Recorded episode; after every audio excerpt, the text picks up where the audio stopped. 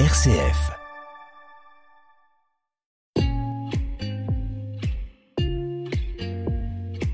Comme une planète, le magazine de l'écologie sur RCF. Le 1er novembre, pour beaucoup, c'est le jour du souvenir des morts. En fait, si on lit bien le calendrier, le 1er novembre, c'est le jour de tous les saints, donc quelque part notre fête à tous. C'est seulement le 2 novembre le jour des défunts, et ça depuis le XIIIe siècle. Dans les paroisses catholiques, la liste des personnes accompagnées dans l'année est lue à haute voix. Et puis chez nous, il est habituel de venir fleurir les tombes avec des chrysanthèmes. Lorsqu'une personne décède dans une famille, beaucoup de questions se posent à ceux qui doivent organiser les obsèques. Et la question écologique intervient vraiment très peu dans les réflexions. D'ailleurs, les pompes funèbres ne proposent presque rien en la matière. Pour nous parler des funérailles écologiques, j'ai choisi d'inviter Olivier Gallet. Bonjour Olivier Gallet. Bonjour Sylvie Lafleur.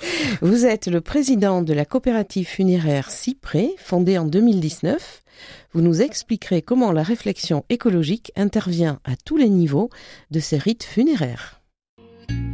Comme une planète, Sylvie Lafleur.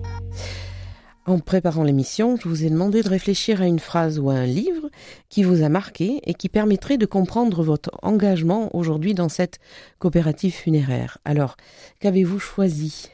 Alors, j'ai choisi le, livre de Judith Butler, Qu'est-ce qu'une vie bonne, qui parle des funérailles jugées dignes d'être euh, pleurées.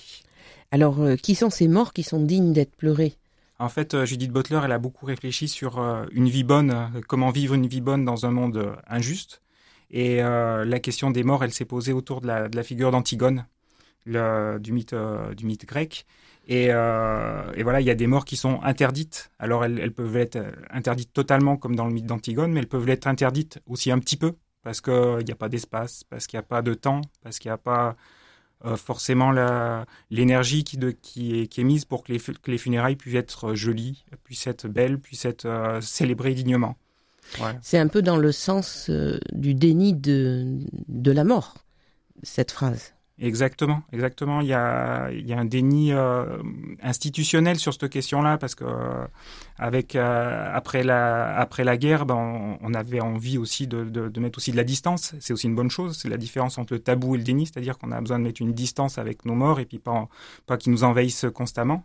Mais à force de mettre peut-être trop de distance, on a, refoulé cette question-là, on en a fait un déni. Et, quand, la mort, elle, arrive, elle survient, des fois, ça peut être une, souffrance.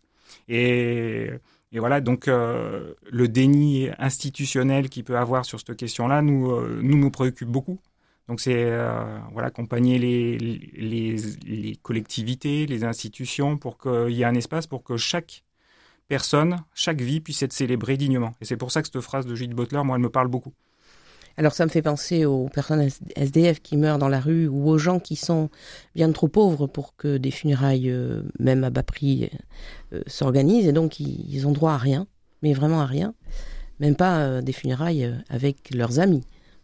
Bah, c'est une question qui touche, euh, qui touche beaucoup. C'est vrai que, alors il y a des associations hein, qui, ont, qui, ont, qui, ont, pris en charge euh, justement ces, euh, ces questions des morts de, de, la rue et qui essayent de, de proposer des, une cérémonie à ce moment-là. Et puis la collectivité, elle fait aussi quelque chose. Quoi. On est à Bordeaux. Bordeaux a un, un, marché public pour pour offrir des, des, funérailles, elle prend en charge ces, ces funérailles. Voilà. Mmh. Donc il y a, y, a, y, a, y a un cadre d'obsèques quand même qui est proposé à ce niveau-là. Alors, on parle de funérailles écologiques. Moi, quand euh, j'ai entendu vos réponses, j'en suis restée quoi. Donc, euh, vous allez nous dire quels sont les différents niveaux euh, qui sont concernés par les funérailles écologiques. Alors, par exemple, si on commence bêtement par le cercueil. Ah bon? Qu'est-ce qu'il faut réfléchir là-dessus? Bah, En fait, au départ, quand les les pompes funèbres, c'était beaucoup des régies au départ. Donc, c'était des régies municipales qui se chargeaient de ça. Et euh, le marché a été, euh, a été libéralisé, euh, c'est-à-dire a été ouvert, et petit à petit, on est passé de régie à pompes funèbres qui, qui, ont été privées. C'est toujours une délégation de service public, c'est-à-dire un service délégué à des entreprises privées. Mais ces, ces entreprises qui ont, qui ont pris ces marchés-là, en fait, c'était ceux qui vendaient les fournitures.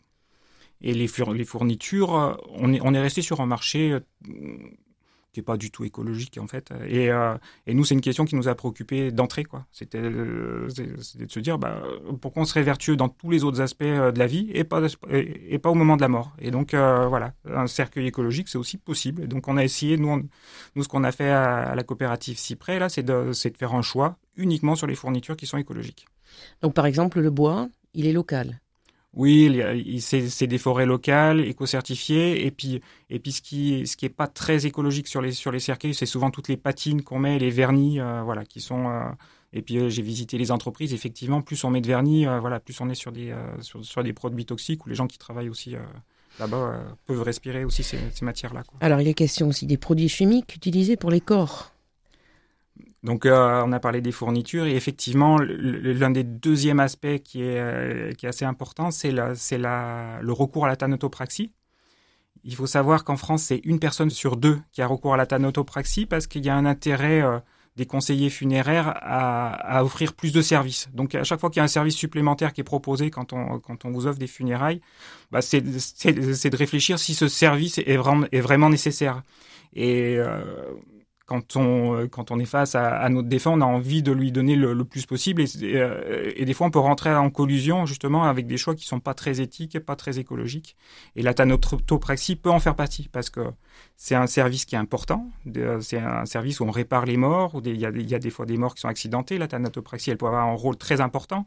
Et puis, on a besoin de, de, de voir nos morts de manière la plus digne possible.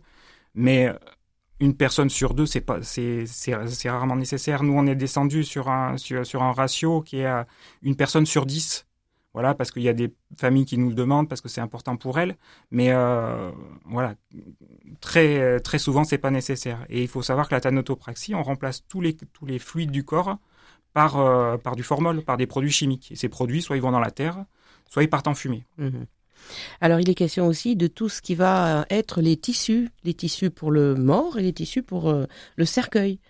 Oui, donc on, rejoint encore les, euh, fournitures, effectivement. donc il y, a des, euh, choix qui, peuvent être faits pour que le, le capiton, les habits de la, personne puissent, être des, habits qui soient en, en matière recyclable.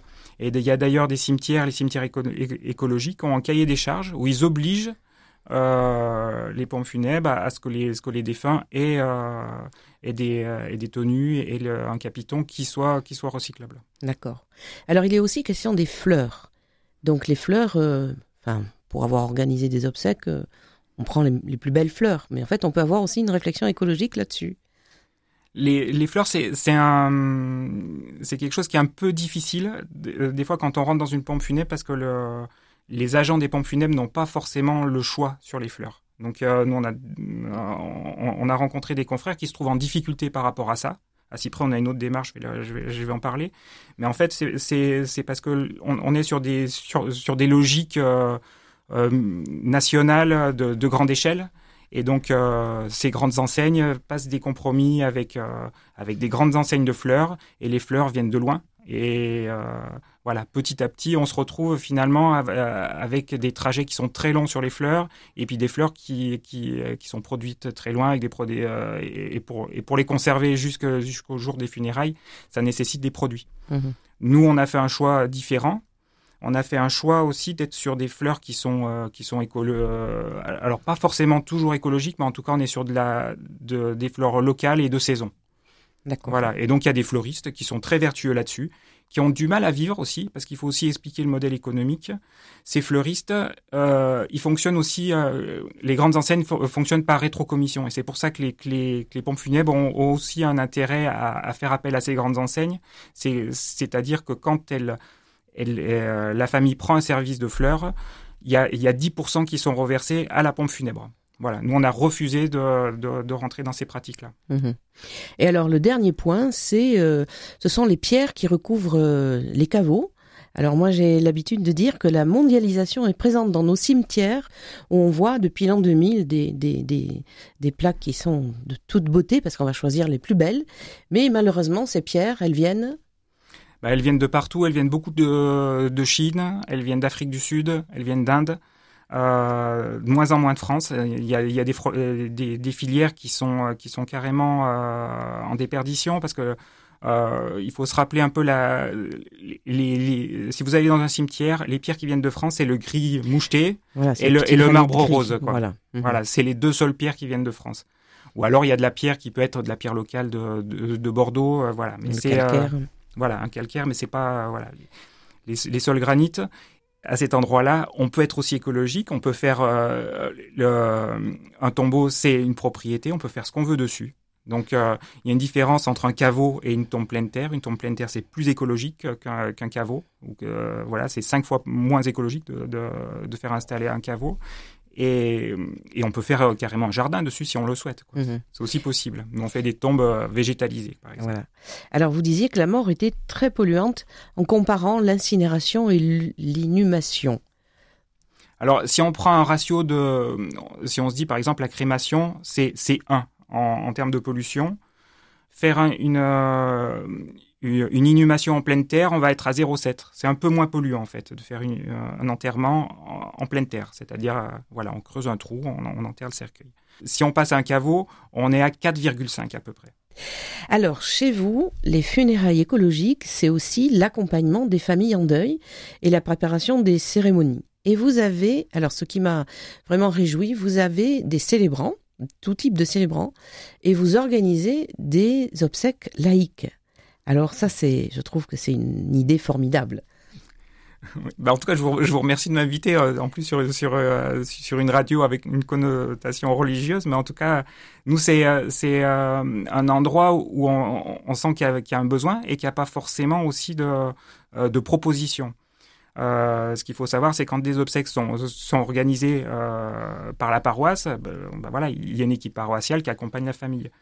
Quand les obsèques elles sont, elles sont organisées euh, par un maître de cérémonie, euh, voilà, entre une demi-heure et une heure, c'est le, le, temps maximum que va consacrer un, un maître de cérémonie à la préparation d'obsèques. On a vraiment choisi, euh, fait le choix de, de, de, mettre un autre nom sur le métier qui, euh, qui encadre ce moment-là. On a, on a fait le choix d'appeler ce métier les célébrants parce que euh, la personne, elle, elle, elle, passe entre 4 et 8 heures pour préparer une cérémonie. On va faire tout un travail pour bah, déjà pour connaître le défunt avec qui on, a, pour, pour, euh, pour essayer de, connaître les relations qui sont passées. Et puis tout ce travail qu'on fait de, questionnement, etc., ça, ça permet aussi de, reprendre avec la famille le temps long. Et puis le temps qui, euh, le temps aussi agréable, parce que voilà, on vient de vivre des, euh, un décès. des fois, c'est une fin de vie qui peut être douloureuse, etc. Ben, une vie, c'est pas que ça. Et c'est et, et, on a besoin de voilà, de se remémorer, de reprendre du plaisir sur, sur, sur la relation qu'on avait un défunt. Donc on, on reconstruit ce moment-là, et puis après on prépare la cérémonie. Et là on a investi, et puis nous on part d'une feuille blanche.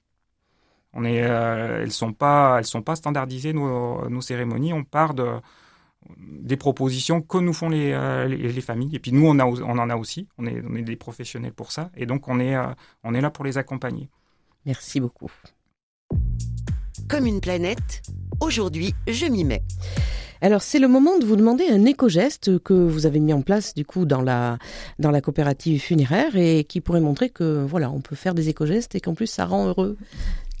Alors moi il y a un éco-geste qu'on euh, a fait c'est euh, euh, quand les funérailles elles se passent au printemps ou à des moments où, où les champs sont assez fleuris, on propose aux, familles d'aller d'aller glaner des fleurs. Et alors les fleurs elles sont locales, elles sont à côté alors effectivement, on les coupe un petit peu, mais, euh, mais je peux vous dire que c'est très joli sur une cérémonie. Voilà. Bon, merci beaucoup. Comme une planète, l'agenda de la semaine. Alors, puisque nous sommes quelques jours après le 2 novembre, je voudrais vous inviter ce week-end à visiter les cimetières qui sont maintenant entièrement fleuris. Et je pense en particulier au très beau cimetière intercommunal d'Artigues, qui est très vert où la nature est très présente.